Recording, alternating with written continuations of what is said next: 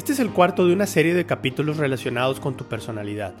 Si llegaste aquí sin haber escuchado los capítulos anteriores, te sugiero que te detengas y busques el primero de esta serie para que te haga sentido.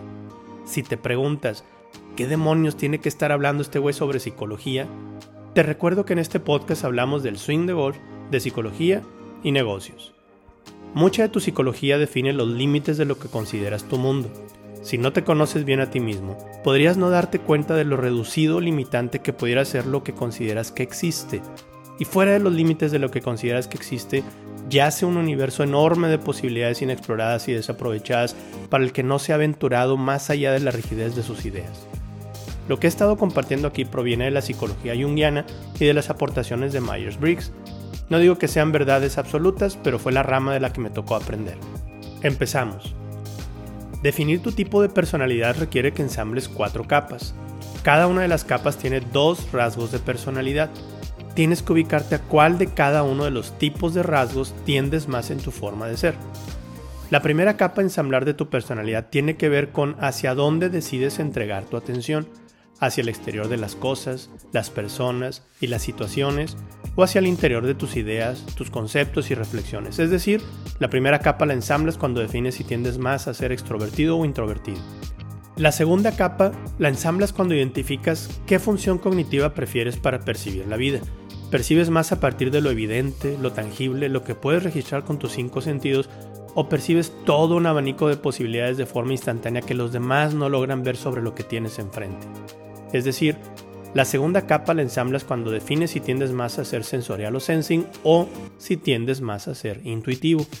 Recuerda no confundir estos términos con sensible, sentimental y tampoco con todas las corazonadas o pensamientos obsesivos que en ocasiones confundimos con intuiciones. La tercera capa, que describimos en el episodio anterior, se relaciona con qué función cognitiva usamos más para decidir sobre lo que percibimos en la vida. Si tomas decisiones recolectando datos fríos, haciendo cálculos y listas de pros y contras, se dice que tiendes más a ser thinking. Si tiendes más a tomar decisiones en función de qué tan cómodo o incómodo te sentirías tomando esa decisión, se dice que eres más feeling. Por favor, recuerda que ninguna es mejor que otra. El día de hoy platicaré de la cuarta y última capa.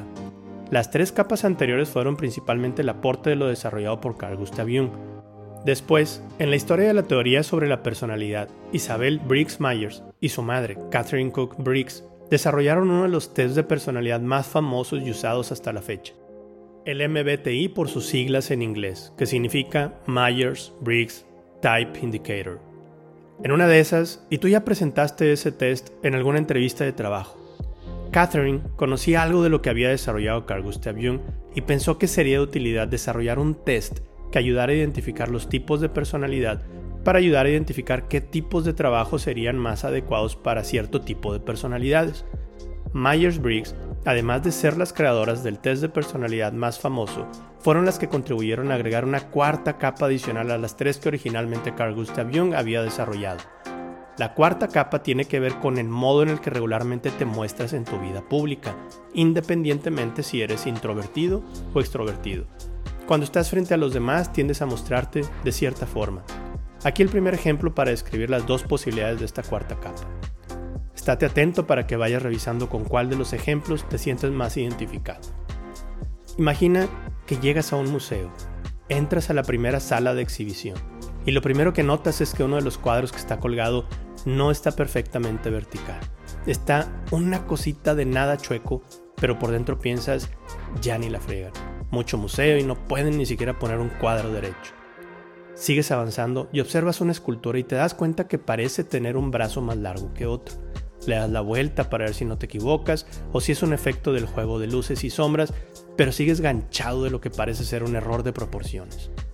Avanzas y observas otro cuadro, hermoso, y te das cuenta al acercarte que donde está pintado de verde tiene unos trazos como amarillentos que solo se ven si te acercas, Pareciera que con el tiempo la pintura se degradó. Ya para salir del museo, ves un bote de basura que pareciera que su estilo de diseño no concuerda con el concepto de arquitectura del museo. Te vas y dices para ti mismo, qué buena exhibición, lástima que no reparen en los detalles que le harían perfecta. ¿Te identificas un poco con este ejemplo? ¿Conoces a alguien así? Ahora te pongo el caso contrario. Al mismo museo, Entra otra persona. Al entrar, su atención rápidamente es succionada por la obra central de la galería que recibe la iluminación principal y se queda en shock por las impresiones que le genera. Casi casi deja de respirar. Se deja llevar y camina para observarla desde otra perspectiva. Está tomada por la situación. Luego, al fondo, su mirada es arrastrada ahora por una pintura monumental al óleo. La persona casi casi flota y levita hasta el siguiente cuadro. Toda su atención es capturada por el cuadro y lo observa con la boca abierta. En el fondo, escucha una música suave y simplemente se deja impregnar por la armonía de la melodía. Sigue caminando como guiado por el espíritu del museo que lo lleva de una obra a otra. Al salir del museo, pasa por el mismo bote de basura, atraviesa la salida, recibe la luz del sol y vuelve en sí. Solo puede decir qué hermosas piezas tiene ese museo. ¿Te identificas un poco con este ejemplo? ¿Conoces a alguien así? El primer ejemplo, el que detectó que un cuadro estaba algo chueco, el que concluyó el que el bote de basura no coincidía con la arquitectura del museo, pareciera que siempre estuvo comparando lo que veía contra un estado ideal de las cosas. Siempre estaba tratando de evaluar contra un estado ideal o mejor lo que veía. El segundo, simplemente estaba ahí sin que nada intermediara entre la experiencia y lo que recibía en sus cinco sentidos. Simplemente percibía, le bastaba simplemente con contemplar lo que se exhibía. La experiencia y su percepción se fusionaban. ¿Con cuál de los dos estilos te llegaste a sentir más identificado? Al primero, al que todo lo evaluaba y trataba de corregir o mejorar, Myers-Briggs lo llamaron judging, haciendo alusión a que hacia el exterior se mostraba como un juez, juzgando, o como en modo evaluando todo. Al segundo, al que simplemente recibía la experiencia sin evaluarla, le llamaron perceiving, lo que en español sería como percibiendo, algo así como contemplando o contemplativo. Entonces, a estas alturas, podrías ya identificar cómo quedaría el ensamble de tus cuatro capas que definirían tu tipología de personalidad. La primera, ¿tiendes más a ser extrovertido que introvertido? La segunda, ¿tiendes más a percibir la realidad con un estilo sensorial o más por un estilo intuitivo? La tercera, ¿tiendes más a tomar decisiones bajo un estilo thinking racional o bajo un estilo feeling emocional? Y la cuarta y última, ¿tiendes a mostrarte más ante los demás como alguien que se la pasa evaluando, juzgando tipo judging? ¿O tiendes más a mostrarte ante los demás bajo un estilo contemplativo, perceptivo, tipo perceiving. ¿Cómo impacta esta última capa en los negocios, en tu vida o en el swing de golf? No cabe duda que el peor de los errores es confundir una situación en la que la vida te pide simplemente estar presente con una situación en la que la vida te pide juzgar y dar tu crítica constructiva. Piensa en las veces que pudiste simplemente haber apreciado la situación sin haber dado tu opinión. Piensa en las veces que alimentas un ciclo pesimista cada vez que te maldices cuando en la T de práctica el tiro no sale exactamente como deseas. Por otro lado, caer en el extremo de lo contemplativo, cuando la situación requiere una mejora constante, pudiera provocar que te estanques en ciertos niveles de desempeño simplemente por no juzgarlos y compararlos contra mejores estándares. Al final, como todo, los extremos, irnos a los polos, polarizar, nunca ha sido la mejor solución. Mezclar un poco de uno y un poco de otro enriquece nuestra capacidad y nuestros estilos de personalidad, pero inevitablemente el primer paso en el camino del desarrollo de nuestra personalidad es ubicarnos en dónde estamos parados, ubicar nuestro punto de partida, identificar nuestra tipología de personalidad, nos podrá ayudar a diagnosticar exactamente la secuencia de funciones cognitivas y estilos de personalidad que conviene empezar a ejercitar para acabar con lo atrofiado que las teníamos. A estas alturas, ya con este episodio, podrías irte ubicando en el ensamblado de las cuatro capas necesarias para identificar tu tipología de personalidad. Recuerda, la primera capa requiere que identifiques si tiendes más hacia ser extrovertido que introvertido. La segunda, si tiendes más a percibir la realidad con un estilo sensorial o más por un estilo intuitivo. La tercera, si tiendes más a tomar decisiones bajo un estilo thinking racional o bajo un estilo feeling emocional. Y con lo que describimos en el capítulo de hoy, podrás distinguir tu cuarta capa.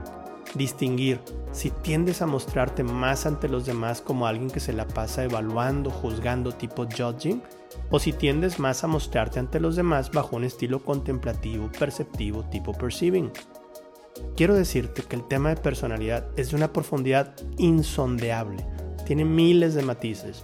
No intento con estos episodios de 10 minutos en promedio reemplazar un trabajo de análisis y desarrollo de personalidad, pero es mi manera de intentar introducirte al gusto por estos temas para que los investigues por tu cuenta.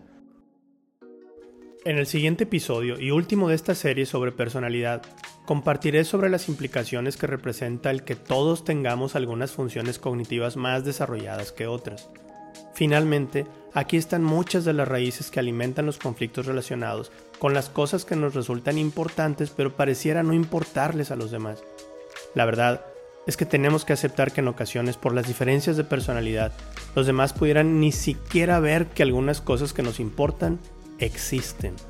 No porque no quieran, sino porque la función cognitiva que pudiera registrar eso no está dentro de las que tienen más desarrolladas.